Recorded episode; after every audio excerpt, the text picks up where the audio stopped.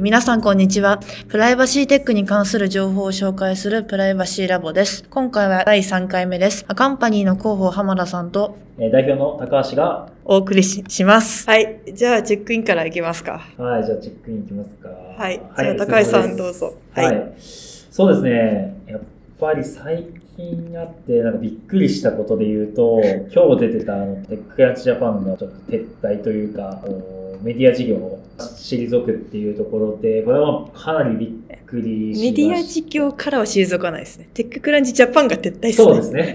TechCrunch Japan のことですね。はい。まあ、 TechCrunch Japan さんは、 Acompany も結構何度も取り上げていただいていですねて、かなりお世話になってるメディアの一つだったので、もうすごい衝撃的でしたね。ツイッター界隈もすごい燃えてるな、みたいなは。はいかなり感じは話題になってますよね。ちょっと悲しいですね、あれは。やっぱりこうテック企業として初期の頃とかは、 TechCrunch に、まあ、乗るみたいなのを一つの目標にしてたりもしたので、すごいこうか感慨深いというか、なんか思うところはすごくありましたね。なるほどいや、一個メディアが消えるっていうのはだいぶ大きな話ですからね。特にスタートアップ系のメディアってすごい少ないんで、やっぱメディア運営って難しいんだなって痛感しましたね。そうですね。しかもなんか、あの、 Engadget さんも一緒そう一緒に撤退なのでそうですねも僕としては結構お気に入りのメディアだったのいやいやいで、やいやいや、残念だなっていう感じですね。同感です。すごい。はい。はい。はい。お疲れお疲れ様です。なんか違いますね。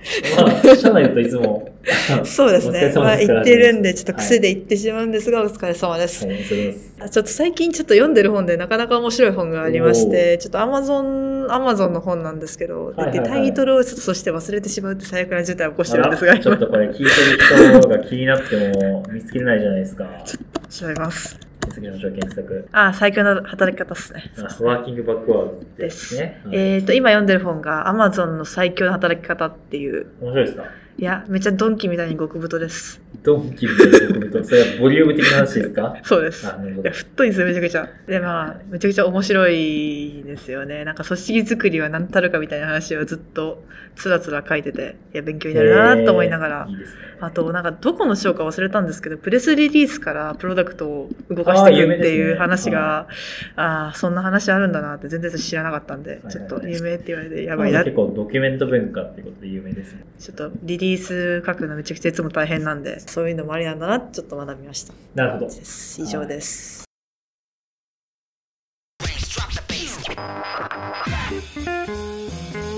じゃあやっていきましょうか。はい今日のトピックはどんな感じですか？そうですね。今日のトピックは5つあります。トピックいってきますね。えっと、初めのトピックがメタ欧州でサービス断念の可能性を示唆。どうなる GDPR。で、2つ目のトピックがどう見るインターネット広告広がる格差。で、3つ目が SBI データ配当金実現へ。で、4つ目がアカンパニー秘密計算で機械学習可能に。で、最後ちょっと1個告知させていただければなと思っています。では、はいやっていきますか。トピックです。えっと、メタ、欧州でサービス断念の可能性をした。どうなる？GDPR。メタは EU の規制次第では欧州でのサービス継続が難しくなるとの見方を示しました。EU はアメリカのビッグテックへ締め付けを強めています。EU 圏内からアメリカへのデータ移管ができなくなれば事業継続が難しく、Facebook や Instagram などの SNS が使えなくなると訴えたといいます。この発言は3日にメタが公表した134ページにも及ぶ臨時報告書によるもので、今回は Facebook と Instagram と SNS 名まで明記して出しました。記事とかにもだいぶ書かれた話だと思うんですけど、こちらどう思いますか？てか、そうですね。大きな話ですね。おそらく先週扱ったのヤフーさんうーんと同じ話ですねそうですねヤフージャパンうの、ん。あのとあのヤフーニュースが、はいあの EU だと、うんまあ、見れなくなるって話があったと思うんですけど、まあ、やっぱりデータ移転の話は結構増えてきてますよね。いや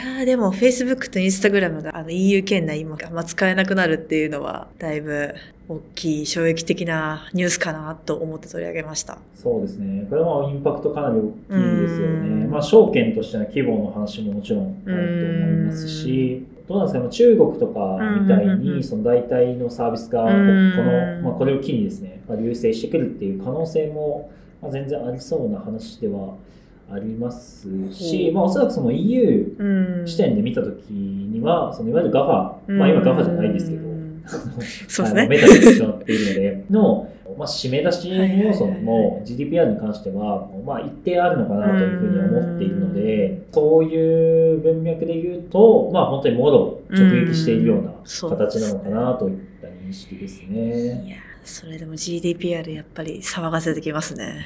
そうですね。まあこれはすごい、やっぱりインパクトが大きいですね。本当に GDPR の知識ないとデータ扱えなくなる可能性は普通にありますからね。やっね。ぱりグローバルで個人情報、うんまあプライバシーデータですね、うんっていう話になると、かなり、あの、まあ避けては通れないうんうんうんうんっていうような、まあ EU だけじゃないですね。もはや影響範囲がうん。そうですね。はい。もう世界各国、ものすごく影響するんで。まあ、あと GDPR で決めたことは、もう世界の個人情報保護法に基本入れられるので。そうですね。うんまあ日本も相互認定があったりですとか、まあその、やっぱり影響力が非常にうん。大きいですよね。じゃあ次のトピックいきます。えっと、どう見るインターネット広告広がる格差。日本経済新聞の記事で面白いものがあったので取り上げます。日本経済新聞は5日、ネット広告事業で格差が広がっているとの記事を掲載しました。きっかけはアップルが4月これ2021年4月ですね。に実施したスマートフォンなどのプライバシー保護機能強化にあったといいます。利用者が認証しない限り原則として外部企業がアプリの利用状況を確認できないようにしました。中でもメタは主力 SNS、Facebook など機能 Facebook などで機能に依存してきたため、ターゲティング広告の配信や効果測定の精度が低下。他社に広告が流れ、2日には22年に100億ドルの減収要因になると説明しました。まあ、先週もこのニュースについて説明しましたが、確実に Apple のプライバシー保護機能強化が効いてきてますね。そうですね。まあ、やっぱりあの前回少しあのトピックであの議論に上がってたように、あの Google との差があっうん。決算としても出てきてたっていう話と、うん。まあ、この記事の中で言われてることっていうのが、あのまあ、同じ内容かなというふうにえー感じてまして、うんで Facebook に関してはえースマートフォン側でのうん。トラッキング状況を使った広告の配信っていうところにかなりまあ強く依存していた、構造があったので、かなりやっぱり影響を受けているという状況かなと。で一方で、Google とか、はい。Amazon うんですね、は、その検索ですよね。ん。その Google の検索ワードに対する広告とか、うんあとはその Amazon 側の検索とか、閲覧しているうん商品のうん。情報とかを使って広告配信ができるので、別の事業体の情報っていうところにあまり依存せずまあ、広告配信等ができていたので、特にインターネット広告においては、こう差が、まあ、大きく出てきていると。いやーでもちょっや大きすぎますまあ、ねやっぱり、そこれはこう、逆に言うと、なんて言うんですかね、広告自体の事業規模うん。が、それやっぱり大きなインパクトがあったということが、まあ、わかるかなと。で、それをやっぱり支えてたのが、ターゲティングっていうところにそうですね。なっていて、うんまあ、それをそのターゲティングの仕方をあの外部依存だったか、うんまあ、内部のその仕組みに、うんえー、紐づくような形でやっていたかっていうのがかなりあうんの差を出しているのかなというところです。やっぱり横断的な、まあ、プライバシーデータの活用、よく言われている、うんそのプライバシーがお金になっているうんもう本。当それですまあね。構造ですね。いや、それも日経が大きく書いてきたっていうのは結構この記事の大きなところだと思ったので取り上げましたね。まあ、26兆円、時価総額飛んでますからね。そうですね。ちょっともうなんか。結構もうなんか衝撃的な数字ですよね。そうですね。なんかもうちょっと認知されててもいいかなってそれは思います。まあプライバシーが。今、ちょっと調べてみると、んトヨタの時価総額が35兆円なので、あのーもうなんですかね、トヨタの時価総額の8割ぐらいですよね。そうですね。そこは飛んでますね。飛んでると考えると、まあちょっ相当と、なまあ、泣きたくもなります影ね。すね。まあもちろんその Facebook に関しては、あのユーザーの伸びが止止まったっていうのが決算でも出てきていて、そうですね。まあそれもかなり影響がもちろんあると思うんですけど、まああと外部要因もいっぱいあるって言われてますからね。ですね。まあ、ここはインターネット広告は本当にここからそうですね。どうまあどうなっていくのかっていう、本当サードパーティークッキーの代わりが何になるかって話も含めて。そうですね、まあ、ちょっと話題にまだ事欠かないうようなん。テーマになっているかなと思いますね。はい。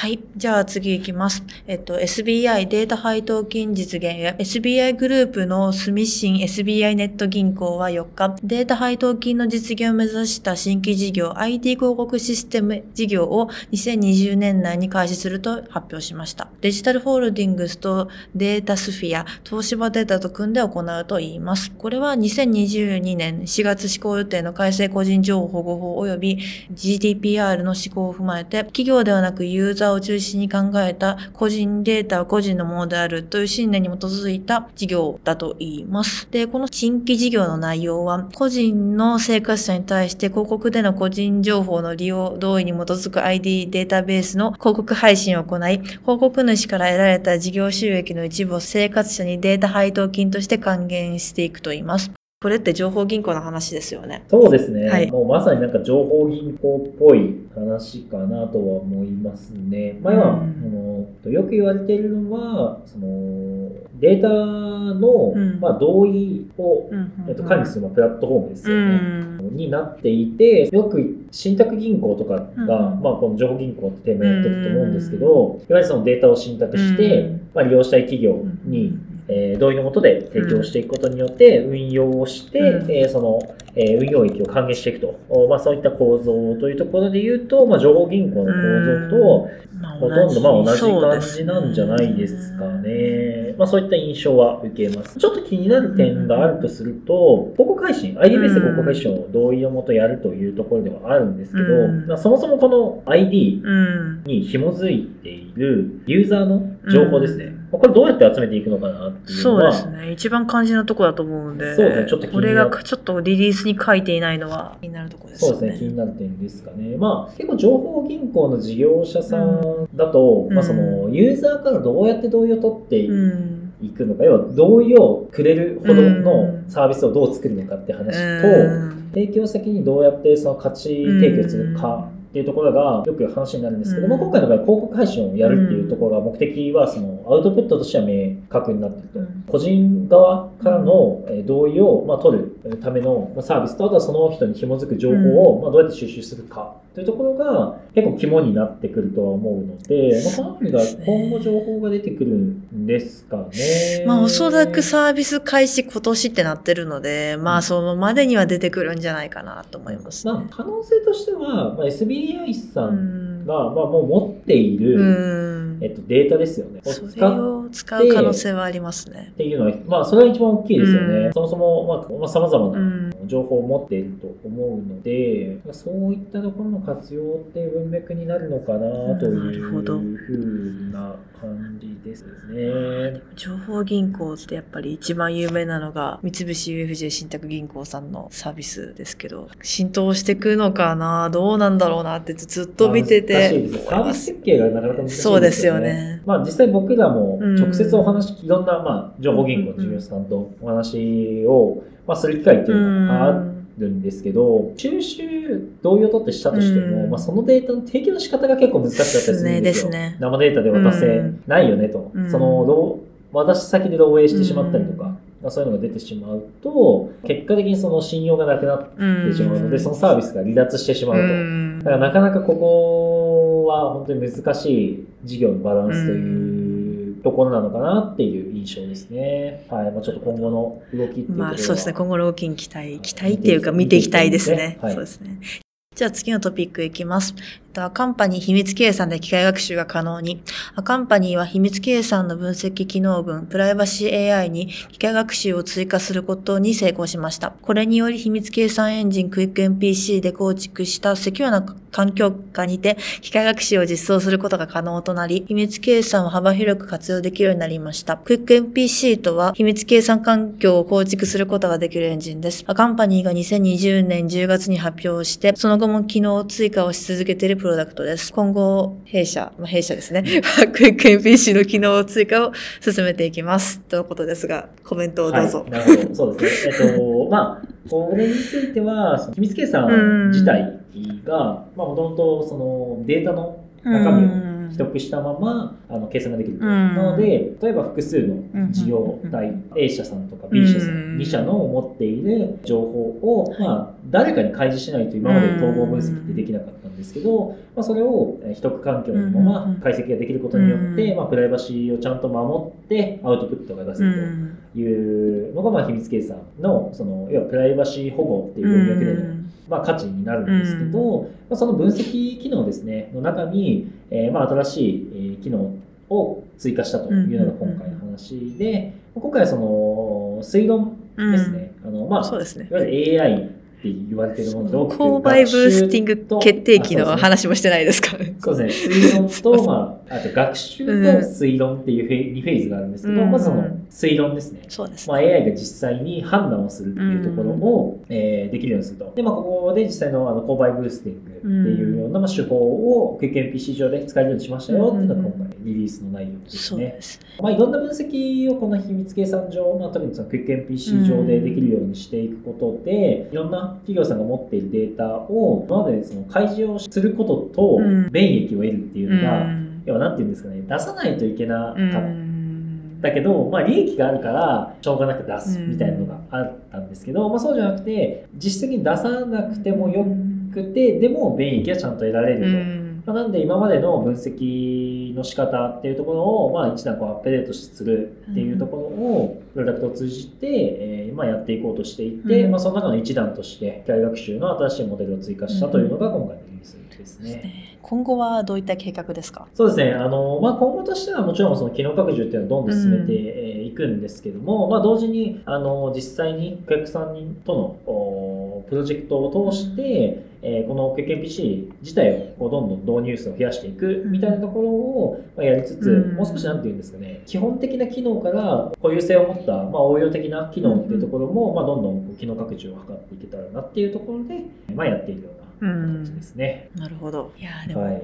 昨日熱いニュースですね。は いまあ、弊社の話なんですけどね、完全に。はいすいません、ちょっとめちゃくちゃ PR してしまった 感じですね。でも、秘密計算のニュースって本当に、去年からは増えましたけど、本当その前の2019年とか全然、2020年か、全然なくて、急に最近増えてきて。そうですね。やっぱここは熱いですねもう明らかに増えてきましたよね。そうですね。多分どうですかね。日経セット2021年とかだと、本当になんか 2, そうですね2件ぐらいしか記事上いや、がっ2020年はそうですね。20 20年はそれぐらい。あ21年であ、でも急に20年でクックン PC のリリースしてるので、あでもそこ日経セットも取で、り上げてもらってないですね。そうですね。日経取り上げてもらったのは2021年そうですね。なんでかなりやっぱり増えてきました、そうですね本当にどうですかね。まあ5倍とか、まあ、それは言い過ぎですけど、まあ結構増えてはいますね。でも去年、去年は多分5倍ぐらいですよ。20, 20年から21年ぐらいだと。まあ、結構やっぱ、そういう意味で言うと、少しずつ、その、社会実装の期待感っていうのも上がってきてるんじゃないかなっていうのは、やっぱり肌感としても感じますよね。まあ、カンパニーとしても引き続きえ頑張っていきたいと思っております。一応2020年は3件みたいですね。なるほど。じゃあ最後のトピックいきます。こちらちょっと PR になります。カンパニーで、えっと、秘密計算コンソーシアムってものを今主催しておりまして、そのイベントが来週2月22日火曜日の18時半から20時半ですね。で、オンラインで開催します。今回登壇していただくのは、日本電機株式会社の NEC のデジタルプラットフォーム事業部シニアマネージャーの横田さんです。テーマとしては、秘密計算の現在地と NEC の取り組みについてお話しいただきます。ポッドキャストのページにリンクを貼っておくので、よかったらご参加お願いします。はい。今日こんな感じでしたけど、いかがでしたでしょうか？はい、そうですね。まあ、やっぱりここ数週間というか、まあ、本当にあの、Facebook、まあ、メタですね。うんまあメタ社周りのニュースっていうのが、やっぱり、ものすごく多かったですね。本当。に。日経も含めてすごいメタの話はいっぱい書いてましたね。あと、やっぱりプライバシーテックって切り口だと、まあ、明らかに GDPR ですよいや、なかなかでも難しい領域で、かんなんか情報開示が硬いものが多いんで、もうちょっと柔らかくしていきたいなっていうのはいつも思ってます。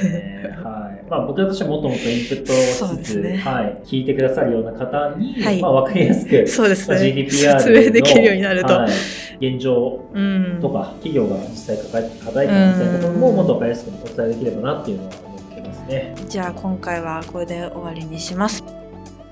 えっと、また次回もお楽しみください。では、それでは、さようなら。さよなら。